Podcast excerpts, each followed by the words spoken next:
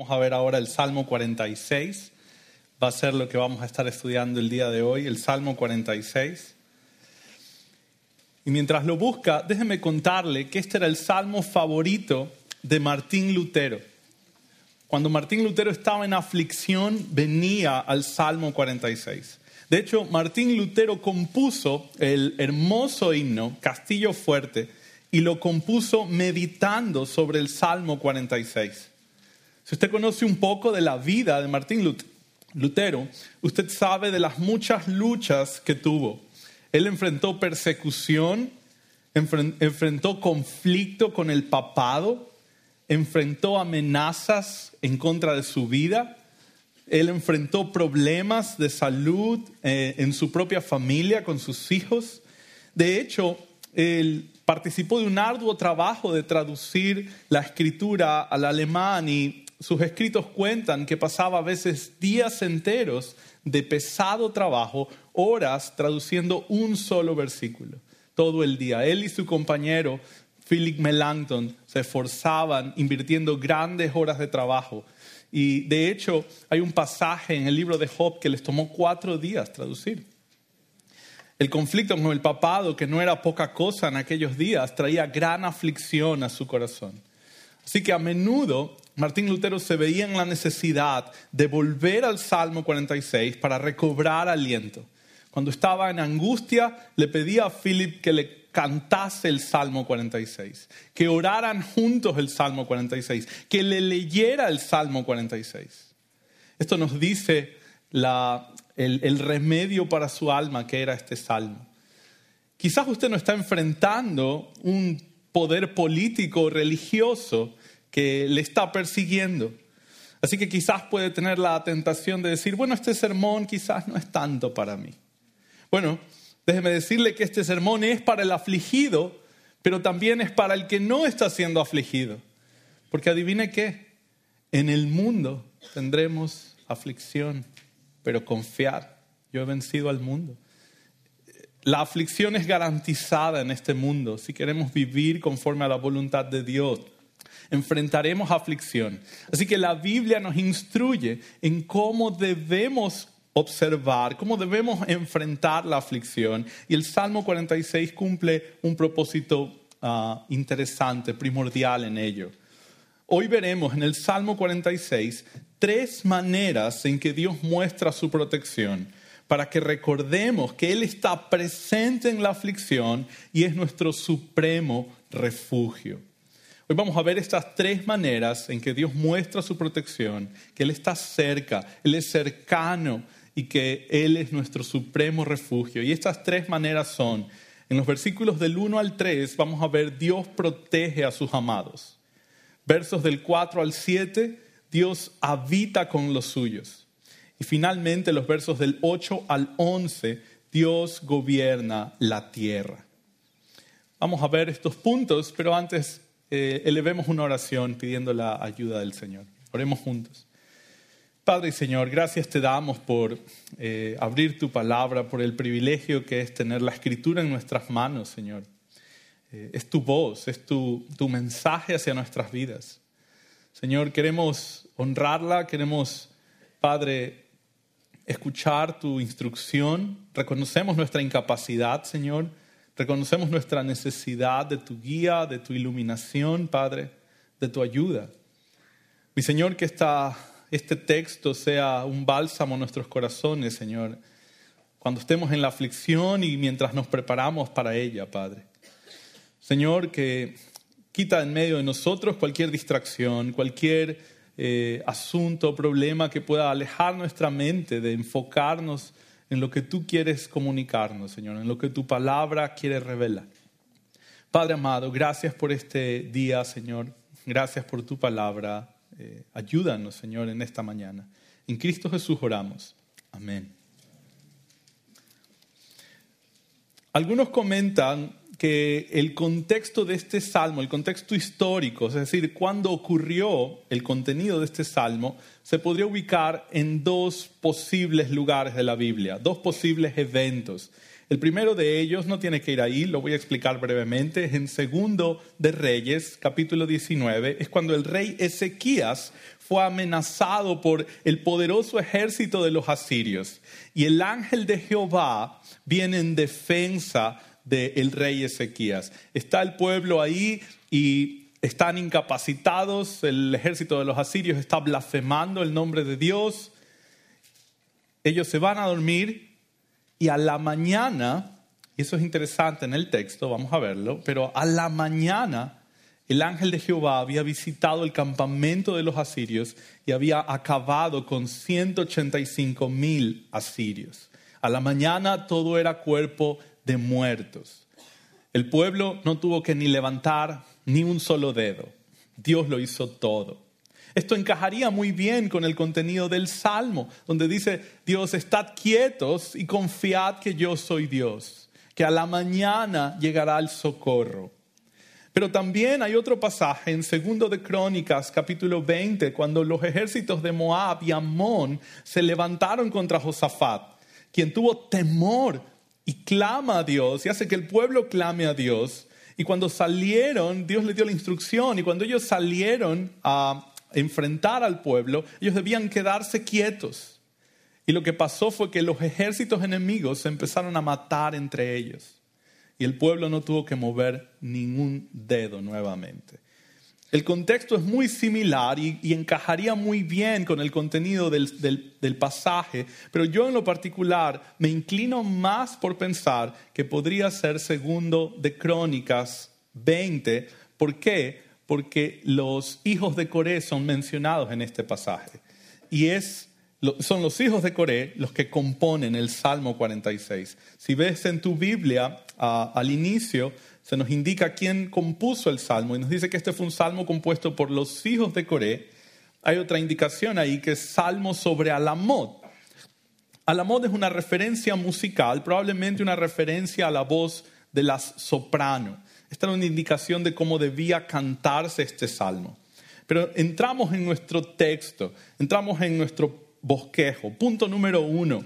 Dios protege a sus amados. ¿Cómo recordamos que Dios está cercano y que Él es nuestro supremo refugio? Verso 1. Dios protege a sus amados. ¿Cómo inicia el, el verso 1 en su Biblia? Dice, Dios es nuestro amparo y fortaleza nuestro pronto auxilio en las tribulaciones. Amparo quiere decir refugio. De hecho, la Biblia de las Américas lo traduce como Dios es nuestro refugio y fortaleza. Esto no es extraño en la Biblia. En el Antiguo Testamento, Dios es descrito como el refugio 94 veces. Y solo en los Salmos 44, en 44 ocasiones. Quiere decir que este es un tema constante en la, Biblia. Dios es nuestro refugio, nuestro poderoso refugio. Solo para mostrarles un ejemplo, el Salmo 61, verso 3, dice, porque tú has sido mi refugio y torre fuerte delante del enemigo. Dios es el, nuestro amparo, nuestro refugio, nuestra fortaleza. Y dése cuenta que nuestro texto, en el Salmo 46, verso 1, nos dice Dios quizás es nuestro amparo, o Dios fue nuestro amparo. Dice Dios es nuestro amparo. Habla de un tiempo constante, es una idea constante. Dios no ha dejado de serlo. Dios es nuestro poderoso refugio. Es la idea. Aquí hay un énfasis en el poder inmutable de Dios. Es un poder que no cambia, para defendernos en contra de las tribulaciones. De hecho, Steve Lawson dice que la idea aquí es de un castillo impenetrable. Es un castillo, una fortaleza impenetrable, donde el atribulado ingresa y nada más puede atravesarlo. Nada más puede atravesar esa fortaleza. Es un poderoso castillo de defensa donde dentro va a encontrar descanso, confort, fortaleza, ánimo. Y esta es una hermosa idea de que nuestro pobre ser encuentre protección cálida y completa en la mano poderosa de Dios. Dios es nuestro castillo fuerte de protección. Es lo que pudo entender Martín Lutero. Esto es lo que él observaba y él amaba esta idea, porque cuando él estaba en aflicción, él podía venir una y otra vez a este salmo y ser recordado de que Dios efectivamente es esa fortaleza poderosa, es ese castillo impenetrable que nos mantiene lejos de la aflicción, que nos guarda, que trae confort, que está en control de la situación. Fíjate cómo sigue diciendo el verso. Nuestro pronto auxilio en las tribulaciones. La idea aquí es que Dios está muy disponible para sus amados. Dios está cercano. La idea acá es ampliamente disponible. La Biblia de las Américas tiene una nota donde dice nuestro muy oportuno socorro. Esa es la idea. Dios no va a llegar tarde, Dios no va a llegar temprano, va a llegar en el momento exacto. Él es Dios, Él es este refugio poderoso y este es el énfasis acá. Es un refugio poderoso, pronto, dispuesto. ¿De qué nos serviría que Dios sea tan poderoso, que sea este castillo tan fuerte, pero no está dispuesto a cuidar de mí? pero no está presto a rescatarme. No me serviría de mucho, la verdad. Pero el texto no nos dice eso, el texto nos dice todo lo contrario. Dios es ampliamente disponible para proteger a sus amados. Dios está pronto para ofrecer oportuno socorro. Esto enfatiza la disponibilidad amplia de Dios para estar presto y responder. Es interesante que el escritor aquí dice o hace referencia a las tribulaciones en plural, tribulaciones de cualquier tipo, tribulaciones en general, y, es la palabra más específicamente aquí, nos habla o la idea que comunica es un espacio estrecho, es un espacio tan estrecho que apenas uno puede respirar. De ahí viene la palabra aprieto. Cuando estamos en un problema, estamos en una posición tan estrecha que apenas y podemos sobrevivir. Es, en nuestros países diríamos, es como estar entre la espada y la pared. Es un callejón sin salida. Esa es la idea. Es algo que no puede usted resolver en sus propias fuerzas. Lo ha intentado, se ha esforzado y el resultado es el mismo. Yo no puedo. Estoy tan estrecho aquí. Estoy tan agobiado en esta aflicción, en esta tribulación. ¿Qué es lo que Dios desea? Que confiemos en nuestro supremo refugio. No hay nada más poderoso. Por eso es nuestro supremo refugio. No hay una fortaleza mayor, no hay un poder mayor después de Él. Y la buena noticia es que Él está ampliamente disponible para cuidar a sus amados, para proteger a los suyos. Debido a que Dios es tan poderoso y está tan ampliamente dispuesto a protegernos, ¿cuál debe ser nuestra respuesta? Verso 2. Por lo tanto, no temeremos. Esa debe ser nuestra respuesta. Es la conclusión lógica. Si comprendemos quién es Dios, si entendemos su poder, si entendemos su majestad, su omnipotencia, si entendemos su corazón amoroso, listo para socorrernos de la aflicción, ¿cómo, cómo podríamos temer? Esa es la conclusión lógica del escritor. Por lo tanto, no temeremos, no temeremos. Esto es un común en los salmos. Otro, una referencia simplemente, el Salmo 27.1. Jehová es mi luz y mi salvación. ¿De quién temeré? Jehová es la fortaleza de mi vida. ¿De quién he de atemorizarme? Esto no es extraño en el Nuevo Testamento tampoco. Pablo lo tenía muy claro. Quizás este texto lo conoce muy bien, Romanos 8:31. ¿Qué pues diremos a esto? Si Dios es por nosotros, ¿quién contra nosotros? Esta es la idea de estos versos. Si Dios es tan poderoso, ya que Dios es este castillo impenetrable, y ya que Él está tan dispuesto, tan cercano, tan listo para protegerme, ¿cómo puedo temer? ¿Cómo puedo temer? ¿Cómo puedo pensar que estoy perdido? El compositor nos va a describir una situación que eh, podríamos decirlo, es la peor pesadilla para él. Es el escenario más terrible que pudiese acontecer, su terror más grande. Pero él nos dice, no voy a temer ni aunque mi peor pesadilla se haga realidad. ¿Cuál es la peor pesadilla en la mente del escritor? Bueno, su peor pesadilla es un terremoto. Aunque la tierra sea removida, la idea ahí es, se estremece, tiembla. Aunque la tierra tiemble, eso está haciendo referencia a un, terremoto, pero no cualquier sismo. No, no esos sismos pequeños donde las, ahí medio algo se mueve. No, no, no. Esto está hablando de un sismo tan grande que aún los montes se derrumban y caen al mar. Que aún las montañas se derrumban y caen al mar. Esto es caos, esto es terrible. Este es un mal repentino, sin previo aviso, que destruye todo a su paso el peor miedo en la mente del compositor.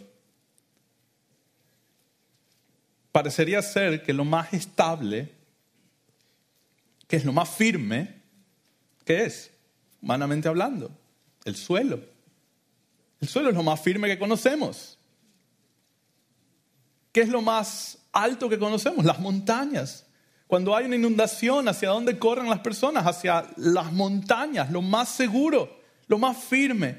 Pero ¿qué pasa cuando lo más estable, cuando lo más seguro, cuando lo más grande se derrumba? ¿Qué pasa? Verso 3. Aunque bramen y se turben sus aguas. Este es un movimiento, se describe un movimiento potente de agua, tan potente como para producir un sonido atemorizante. Y esto probablemente está en conexión con el terremoto.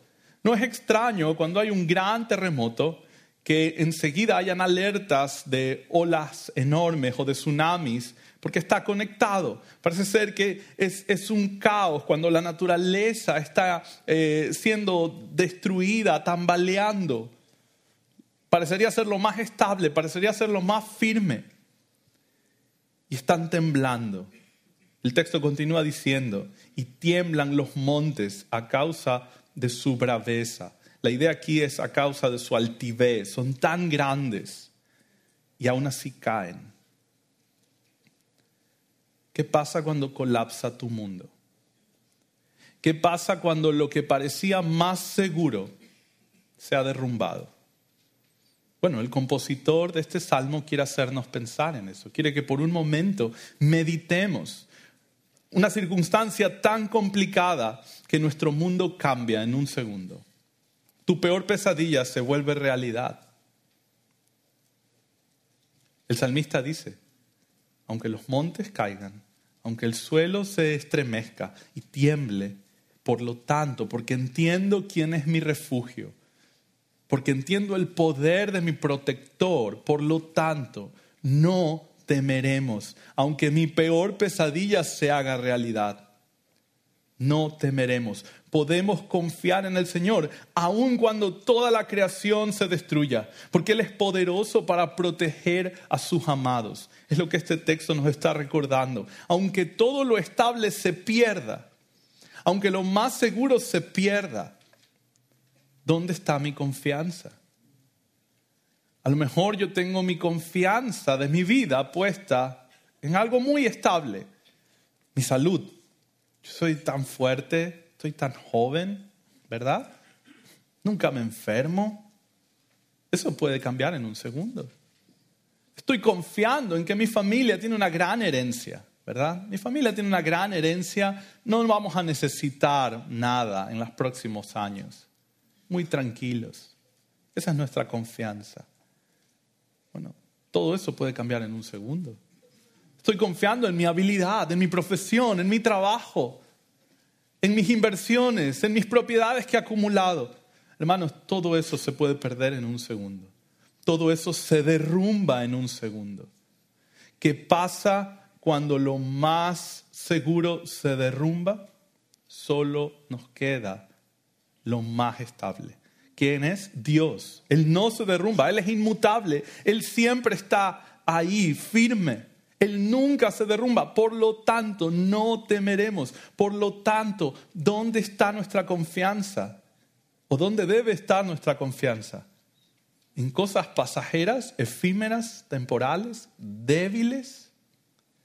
¿O en las cosas eternas, perfectas, todopoderosas?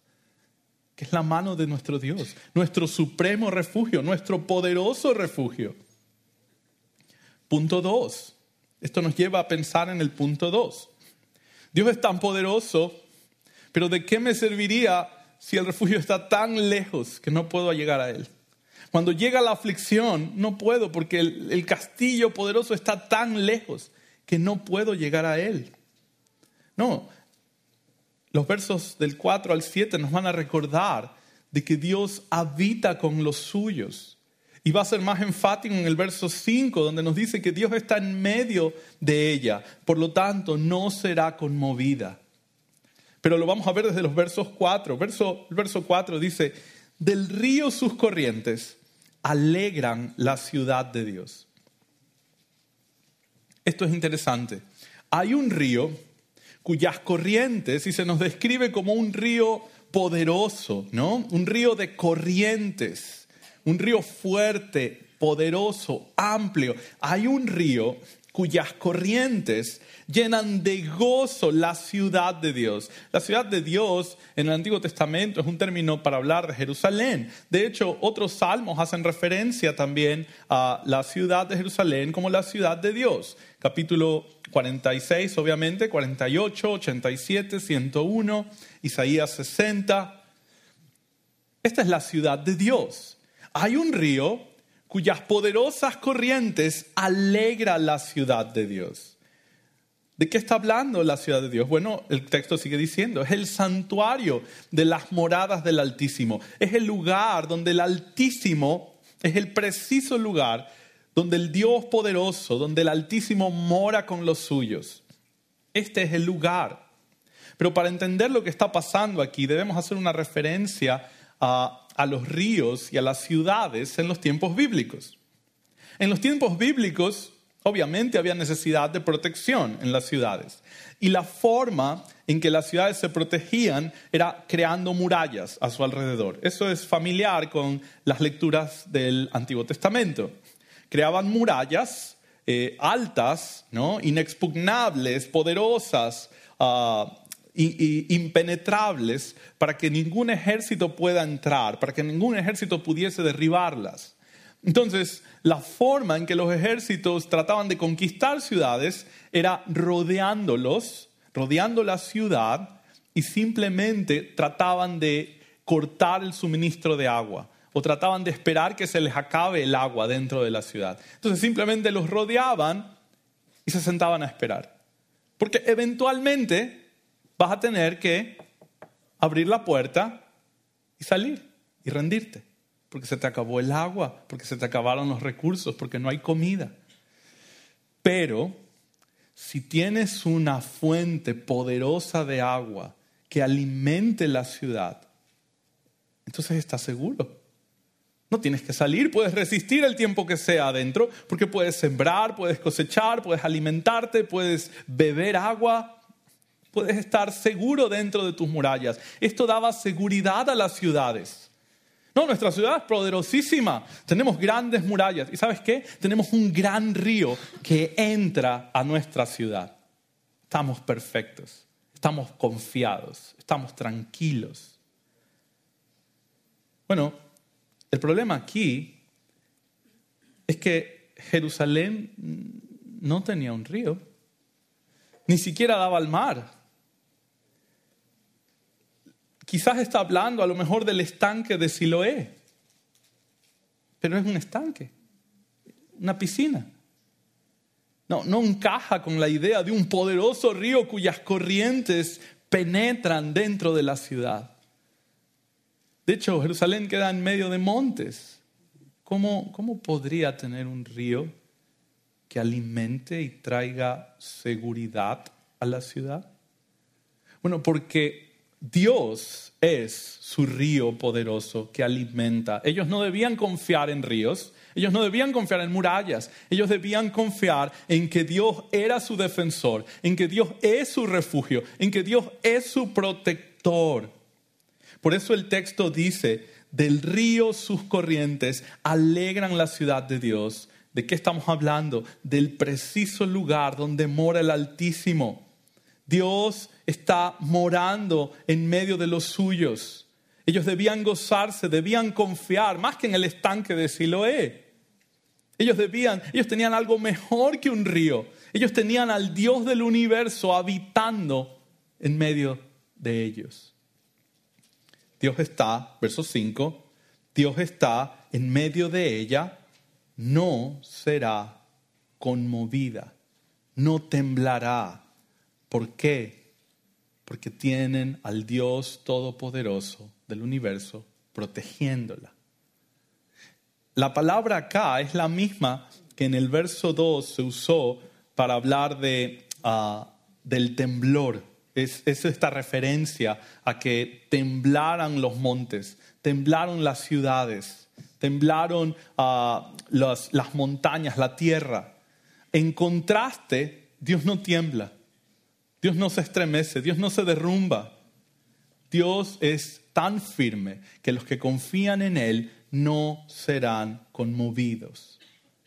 Dios es la fuente de seguridad para ellos. Debe serlo. A veces confiamos en una seguridad irreal, ¿verdad? A veces confiamos en una seguridad ficticia, en una seguridad falsa. A veces usted dice, bueno, si tuviera esto o aquello, entonces me sentiría tranquilo, entonces estaría confiado, entonces podría descansar y podría dormir tranquilo, entonces se iría este insomnio. Si tuviese salud, ¿verdad? Si tuviese una cuenta bancaria un poco más grande, si tuviese un mejor trabajo, ese trabajo que he querido, si lo tuviese, entonces tendría paz. Entonces todas mis preocupaciones se irían. Quizás usted pensaría, si fuese más joven, si fuese más fuerte como antes, entonces estaría tranquilo, dormiría en paz, no tendría aflicciones. Todo eso son fuentes ficticias, son fuentes irreales, son fuentes no seguras. Todo eso puede tambalear y derrumbarse en un día, pero si confiamos en el Dios inamovible, tendremos verdadera seguridad. Ese es nuestro verdadero refugio, nuestro supremo refugio. Todo puede derrumbarse, pero Dios es inamovible y Dios permanecerá. Y si confiamos en cualquier cosa, entonces será una falsa esperanza. Cualquier cosa que este mundo nos podría mostrar como confiabilidad, como algo en que descansar, sería falso. Solo Dios es inamovible. Y si te das cuenta, el texto quiere dar esa seguridad al lector de que Dios cuida de los suyos, Dios protege de los suyos, Dios está en medio de los suyos, Dios está en medio de ella. Es la morada o eh, el lugar de las moradas del Altísimo. Ahí es donde está Dios, cerca, presente. No es un defensor, no es un protector lejano es un protector que está presente y cerca, de hecho tan cerca que el texto sigue diciendo, Dios le ayudará al clarear la mañana. Pronto, pronto, ya, en lo que amanece, en un momento, en un poco tiempo, Dios mostrará su poder, Dios mostrará su eh, defensa. Es lo que pasó en segundo de Crónicas 20 y en segundo de Reyes 19. El pueblo despierta a la mañana y Dios había hecho todo el trabajo. Dios había hecho todo el trabajo por ellos. Ellos no tuvieron que levantar un dedo porque tampoco podían. Y esa es nuestra situación. Es que no podemos valernos, no podemos defendernos. A veces estamos eh, con una ilusión de que somos nosotros los que cuidamos a nuestra familia. Perdón, le, voy a ponchar el, el globo. Nosotros no cuidamos a nuestra familia, somos débiles. No, no, no, controlamos todos los factores que giran alrededor de nuestras familias. Es Dios el que está en control, es Dios el que está en cuidado de los suyos. A veces tememos, si yo falto, ¿qué será de mi familia? Bueno, el mismo que cuida a su familia ahora, la va a cuidar cuando usted no esté. Es Dios, no es usted.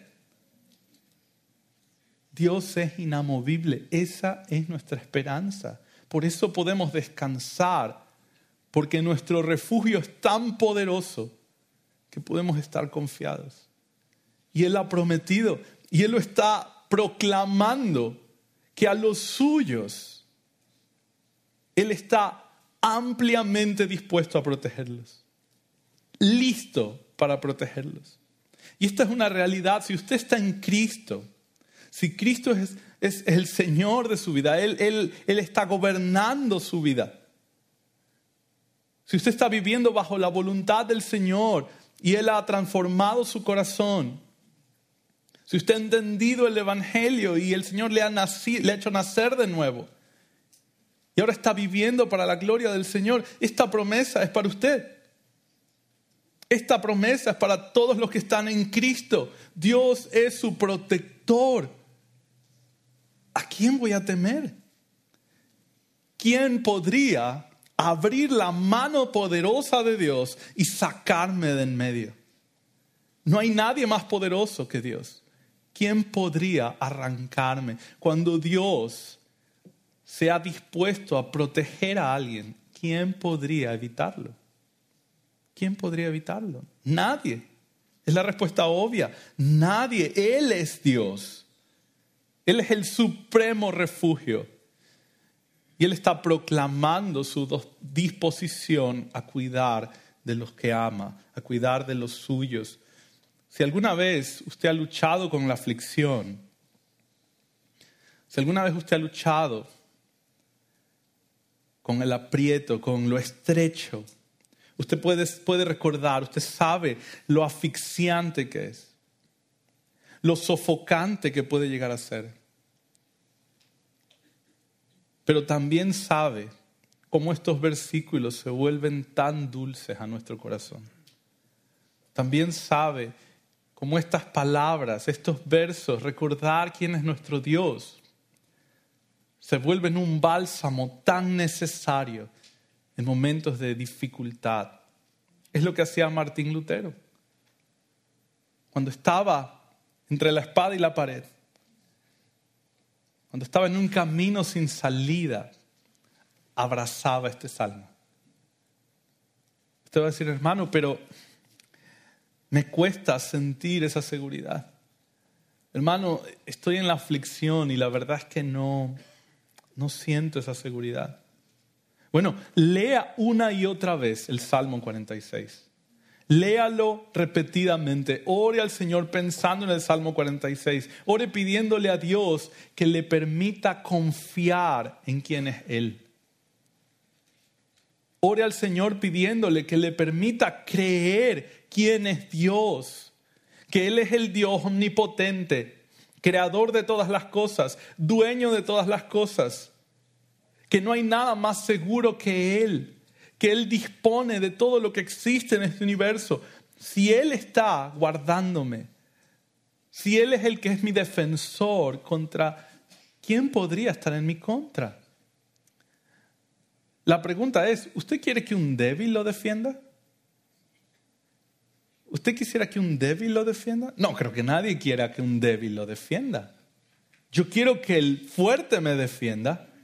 Bueno, no hay nadie más fuerte que Dios. ¿Quién quiere que lo defienda? Dios. Eh, ahí está mi confianza y quiero abandonar cualquier confianza pasajera, falsa porque quiero confiar en que mi Señor, mi Dios, es mi refugio, es mi fortaleza.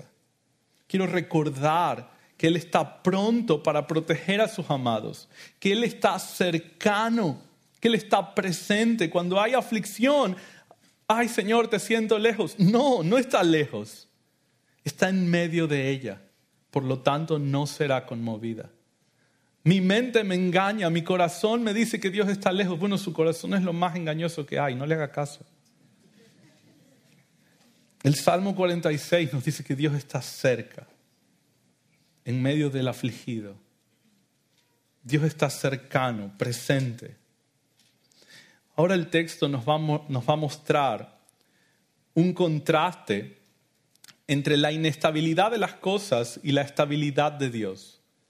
Ya lo, ya lo ha venido en parte mostrando, pero lo va a hacer más evidente. Verso 6. Bramaron las naciones, titubearon los reinos Aquí la idea titubear es, es ah, temblar, como en el verso 2, derrumbarse. Los reinos se derrumban, las naciones braman. Y, bramar es, usted recuerda la idea de el siervo brama por las aguas, ¿no? Como el siervo brama por las aguas. Es un grito desesperado. Es un grito desesperado. Esto no es un grito de batalla, por si acaso. Las naciones braman, eh, eh, ah, vamos a pelear. No, esto es un grito desesperado. Cuando las naciones desesperan, cuando los reinos se derrumban, ¿dónde está Dios? El verso sigue diciendo, este es el contraste. Pero Dios, a diferencia de las naciones poderosísimas, a diferencia de los reinos enormes, Dios, en contraste, dio él su voz, se derritió la tierra. No hay comparación de poder. No hay comparación de poder. Él solo habla y toda la creación se desintegra. No tiene que ni alzar un dedo. Las naciones poderosas están gritando desesperadas. En contraste, el contraste es abrumador. Dios simplemente tiene que dar la orden y todo lo creado se desintegra. Ese, es, su poder. No hay competencia con Él. Nadie se le acerca por lejos. Es el poderoso. Y el verso nos sigue recordando, verso 7, hermoso versículo. Jehová de los ejércitos está con nosotros. Nuestro refugio es el Dios de Jacob. Varias cosas que mencionar acá. Lo primero, se nos recuerda quién es el que está de nuestro lado. Es Jehová de los ejércitos. Este, este nombre, este título de Dios, ah, lo, lo plantea, lo describe como el jefe supremo de las huestes celestiales. Él, tiene a su disposición los ejércitos celestiales. Recuerda que la Biblia nos habla de que los ángeles tienen rangos, ¿no? Hay, hay distintos niveles de autoridad. Y hay millones de ellos listos a que nuestro Señor solo dé la voz y ellos velozmente salen a hacer su voluntad, a cumplir su voluntad. No hay ejército del mundo que se compare a esto. Solo el ángel de Jehová acabó con 185 mil asirios en una noche, sin esfuerzo. No, no hay oposición. Jehová de los ejércitos está allá, lejos. Está a veces disponible. A ver si está disponible. A ver si no está muy ocupado. No, no. Jehová de los ejércitos está con nosotros. Nuevamente, la idea en tiempo presente. Estuvo con nosotros. A ver si está con... No, está con nosotros. Esta es la confianza de todo aquel que está en Cristo. Nuevamente, no lo puedo enfatizar lo suficiente. Si usted está en Cristo, estas promesas le traen paz a su corazón, le traen confianza, si usted está en Cristo, estas palabras son eh, esculpidas por Dios para traer ánimo y confianza a nuestras vidas, para que recordemos que Él nos cuida, que Él está cercano, que Él nos protege, que Él es nuestro supremo refugio, por lo tanto no temeremos. Estas palabras, si usted ha nacido de nuevo, son hermosas, porque aunque en el mundo hay aflicción, usted puede venir al Salmo 46 y encontrar confianza y recordar lo poderoso de mi Señor, lo listo que está para cuidar de mí, lo cercano que está. ¿Cómo puedo temer? ¿Quién podrá actuar en mi contra? ¿Quién podría oponerse a su voluntad? La respuesta implícita es nadie. Nuestro refugio es el Dios de Jacob. Esta idea acá de traer a memoria al patriarca, ¿no? Hay una conexión con, la historia de Israel. Jacob, el patriarca que luego su nombre fue cambiado Israel, eh, se trae a memoria por, simplemente para la idea o para comunicarle al lector las innumerables muestras de cuidado de Dios. Le muestra, mira, mira la historia de nuestro Dios. Mira la escritura, piensa en el patriarca. ¿No ha cumplido Dios todas sus promesas? ¿No ha cumplido Dios todo lo que se ha propuesto? ¿Alguna vez el plan de Dios no funcionó? Nunca. ¿Por qué voy a dudar ahora?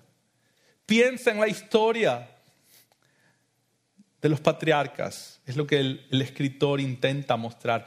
Piensa en la historia de Israel. Y yo les animo, piensa en la historia de la Biblia. Y piensa en la historia de la iglesia. Y si eres sincero, piensa en la historia de tu propia vida. ¿Alguna vez el Señor ha fallado? Nunca, jamás. Ha sido fiel, ha sido misericordioso. Siempre ha hecho su voluntad. Adivina qué va a pasar. Siempre va a ser su voluntad. Él es inamovible. No dudemos ahora. Dudar de las promesas de Dios, dudar de el carácter de Dios se refleja en temor.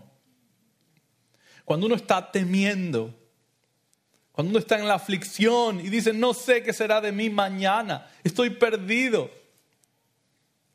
¿Será que Dios me escucha? ¿Será que Dios está cercano? Estoy dudando de las promesas de Dios. Dios lo está diciendo tan claramente y yo estoy diciendo, no sé si será verdad. Qué, horrible se ve eso, ¿verdad? Cuando lo vemos a la luz de este salmo. Qué necio se ve cuando Dios ha sido tan explícito en su amor por los suyos, en su protección, nosotros estamos dudando de qué será de mí mañana. Lucimos torpes, ¿verdad? Pero es, la idea. Es la idea para que no lo hagamos. Es la idea para que no lo sigamos haciendo. Para que confiemos, recordemos quién es Dios. Y por lo tanto, no temamos. Este es el Dios, Jehová de los ejércitos. nuestro refugio. Es el Dios de Jacob. El Dios que no falla Usted me va a decir, bueno, ¿es, ¿es malo sentir desconcierto? ¿Es malo sentirme desconsolado? ¿Es malo sentir pánico por el futuro? La respuesta es sí, si usted es creyente, es pecado, porque está dudando del poder de Dios para cuidarlo. Está dudando de las promesas de Dios cuando Él ha dicho que va a estar listo, presto para proteger a los suyos. Está diciendo, no sé, a lo mejor y no. Eso es dudar, es dudar de las promesas de Dios, es dudar del poder de Dios. Lo que en realidad estoy diciendo es, ¿y qué pasa si Dios no, perdón, qué pasa si Dios no puede cuidarme mañana? Eso es lo que estoy diciendo cuando, cuando entro en pánico, cuando entro en desconcierto, cuando me olvido quién es Dios. Así que debo mirarlo a Él en lugar de ver mi situación. Debo recordar su poder en lugar de ver mi aflicción. Debo recordar sus promesas en lugar de asustarme con las aflicciones. Hermano, entonces usted me está diciendo que un cristiano nunca siente miedo. No, no es lo que estoy diciendo. Yo sé que a lo mejor vamos por la calle y sale una cucaracha y alguno de ustedes va a salir corriendo. Un perro grande viene y nos empieza, se empieza a acercar mucho, empezamos a sudar un poco. No, no es ese tipo de miedo al que estoy hablando. Es, es el desconcierto de dudar qué será de mí mañana. Es el, es el terror de no poder dormir porque, porque me siento en un camino sin salida, porque me siento entre la espada y la pared, porque no sé cómo se va a resolver esto. Ese es el terror que el cristiano no debe tener. Debe descansar en su supremo refugio. Debe, nuevamente, si estamos en Cristo, somos nueva creación, estamos haciendo su voluntad, vivimos para hacer la voluntad del Señor, aunque de forma imperfecta. Pero Él ha prometido enderezar nuestras sendas, Él ha prometido estar cercano, guiar nuestro camino. Y eso es alentador y es reconfortante y trae calma de que podemos descansar en Él. Yo, no soy el que está guiando las velas de mi velero. El mundo sueña con eso, ¿no? Quiero ser el, dicen, el, ah, el capitán de mi destino, ¿no? Se oye mucho. El, el arquitecto de mis sueños. No, hermanos, no podemos ni controlar ni el clima, ni si nos vamos a enfermar, ni qué va a pasar en diez minutos después. Peor nuestro destino. Debemos descansar en el que sí lo sabe todo, en el que vive en la eternidad, en luz inaccesible, en el todopoderoso, en el omnisciente, pero al mismo tiempo presto y dispuesto para cuidar y proteger a los suyos. En Él debe estar nuestra confianza, en Él debemos depositar nuestra esperanza, lo cual nos lleva a nuestra tercera forma en el que Dios nos anima a confiar en Él. La tercera forma es que Dios gobierna toda la tierra. Versos del 8 al 11. Verso 8 dice, venid, ved las obras de Jehová. Venid, ved las obras de Jehová. Ven, considera, considera los hechos que Dios ha plasmado. Considera su actuar. Observa la escritura. Mira su actuar a través de la escritura. Nunca ha fallado. Observa su actuar a través de la historia de la iglesia. Nunca ha fallado. Observa tu vida. Estás aquí esta mañana. El Señor nunca ha fallado. ¿Cómo puedo dudar? No puedo. Debo confiar. Una, una ilustración pequeña acerca de quizás esta, esta idea, pero imaginen que viene acá un, un, arquero, ¿no? ¿no? No los de fútbol, sino los, los que lanzan arco y flecha, ¿no? Hay competencias olímpicas y todo, ¿no? De arco y flecha. Entonces, pone al final, muy lejos, una, un círculo, ¿no? Ahí con, con los, círculos donde debe dar, y está el, preciso centro donde, donde debe dar la flecha. Entonces, este arquero trae 100 flechas. Entonces se, se acomoda, se dispone, flecha número uno, preciso en el centro. Flecha número dos, nuevamente en el centro. Flecha número tres, nuevamente en el preciso centro, milimétricamente en el centro. Y así una y otra, flecha tras flecha. Y llegamos a la flecha 99 y solo queda una. Y yo le pregunto a usted, ¿qué cree que va a pasar con esta flecha? ¿Dónde cree que va a dar esta flecha? Bueno, la estadística nos dice, va a dar en el blanco, va a dar en el preciso centro, como las 99 flechas anteriores. No vamos a dudar de que Él va a dar en el blanco. Bueno, cuando vemos la historia de Dios, cuando vemos el poder de Dios mostrado en la Escritura, mostrado en la historia de la iglesia, mostrado en nuestras vidas, nuestras vidas, Él ha dado en el blanco millones de veces, millones de millones de veces, siempre ha dado en el preciso centro, sin fallar. ¿Cómo podemos dudar de que no lo va a hacer una vez más? No podemos. Esa es la idea del escritor. Venid y ved las obras de Jehová para que no dudes, para que creas, para que confíes. De hecho, es interesante, pero a través del texto que hemos leído, todo, todo lo que se describe que el hombre hace, en realidad no es nada, ¿no? ¿qué, ¿Qué es lo que el hombre ha hecho? Primero, no temer. Eso es lo que el hombre debe hacer, no temer. ¿Qué es lo que el hombre debe hacer? Segundo, confiar. ¿Qué es lo que el hombre debe hacer? Ver admirar. Más adelante va a decir, estad quieto. ¿Por qué? Porque es Dios el que lo hace. Esa es la esperanza del creyente, de que nosotros no estamos elaborando nuestro destino. Es Dios el que está controlando cada evento, por lo tanto debo confiar, aunque sea difícil. Aunque en este momento no entienda, lo voy a entender cuando vea la majestuosidad del plan de Dios, voy a entender. Venid, verso 8, venid, ved las obras de Jehová que ha puesto asolamientos en la tierra. La idea aquí es, ha destruido ejércitos completos. Recuerda que el escritor de este salmo ha, manifestado sus temores, sus peores pesadillas. Sus peores pesadillas fueron, recuerdas, un desastre natural tan grande que todo se derrumba.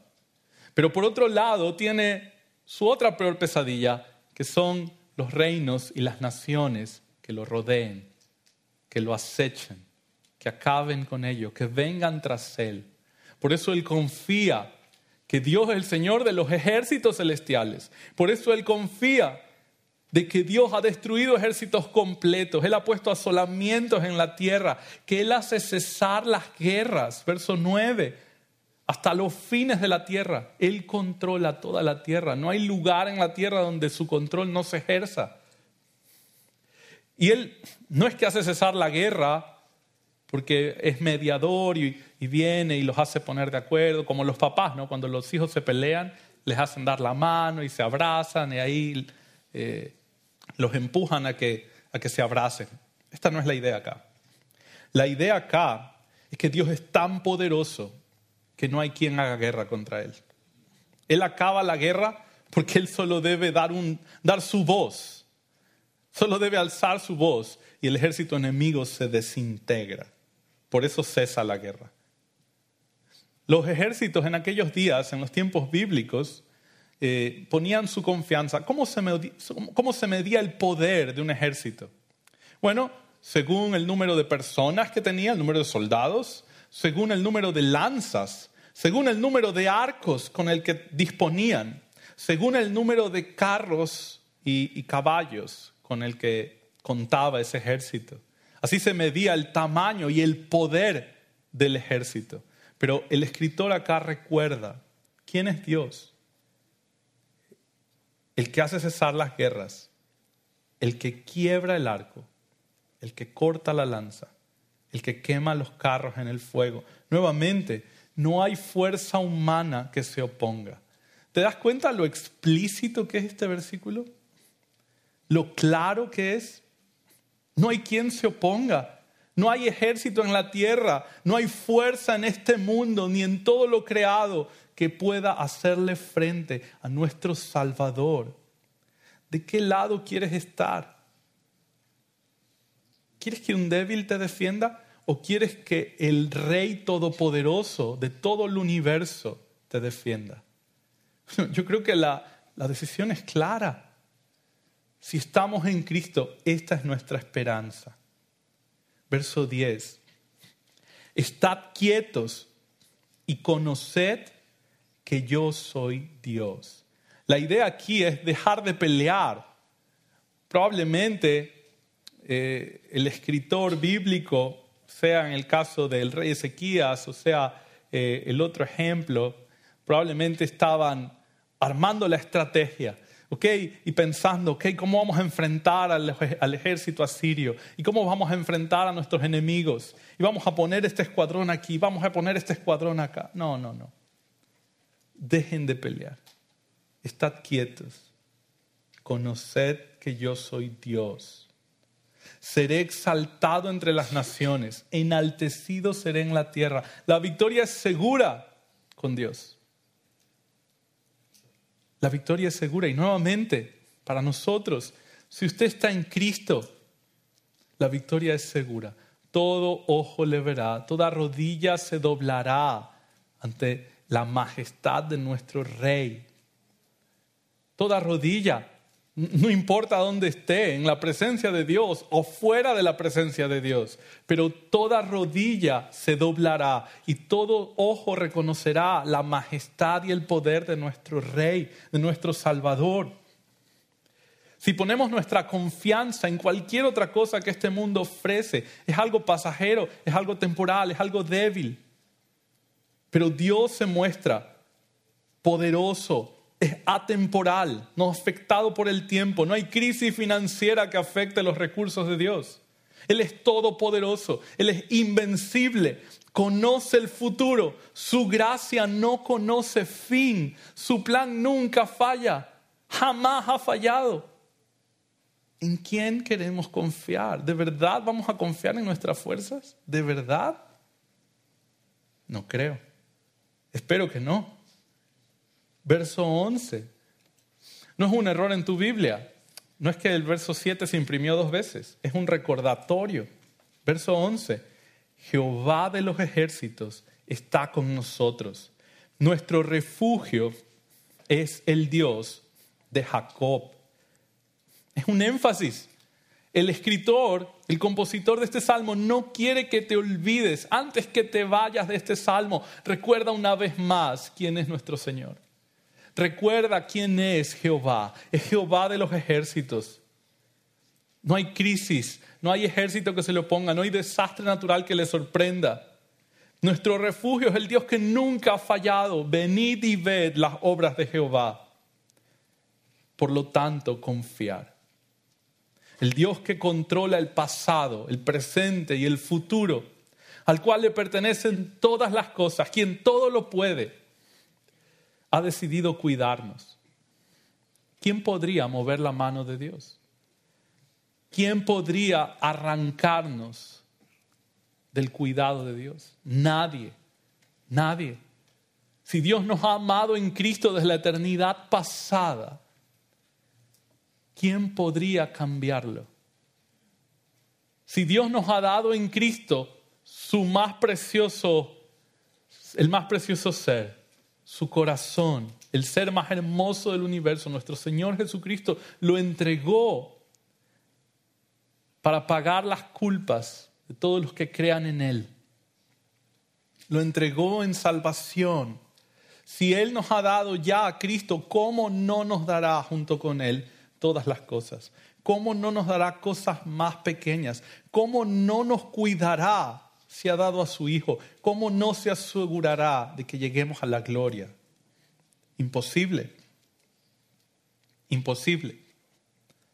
Si usted ha nacido de nuevo, si usted ha confiado en el Señor Jesús y Él ha transformado, ha regenerado su corazón y usted está viviendo en obediencia, estas promesas son para usted.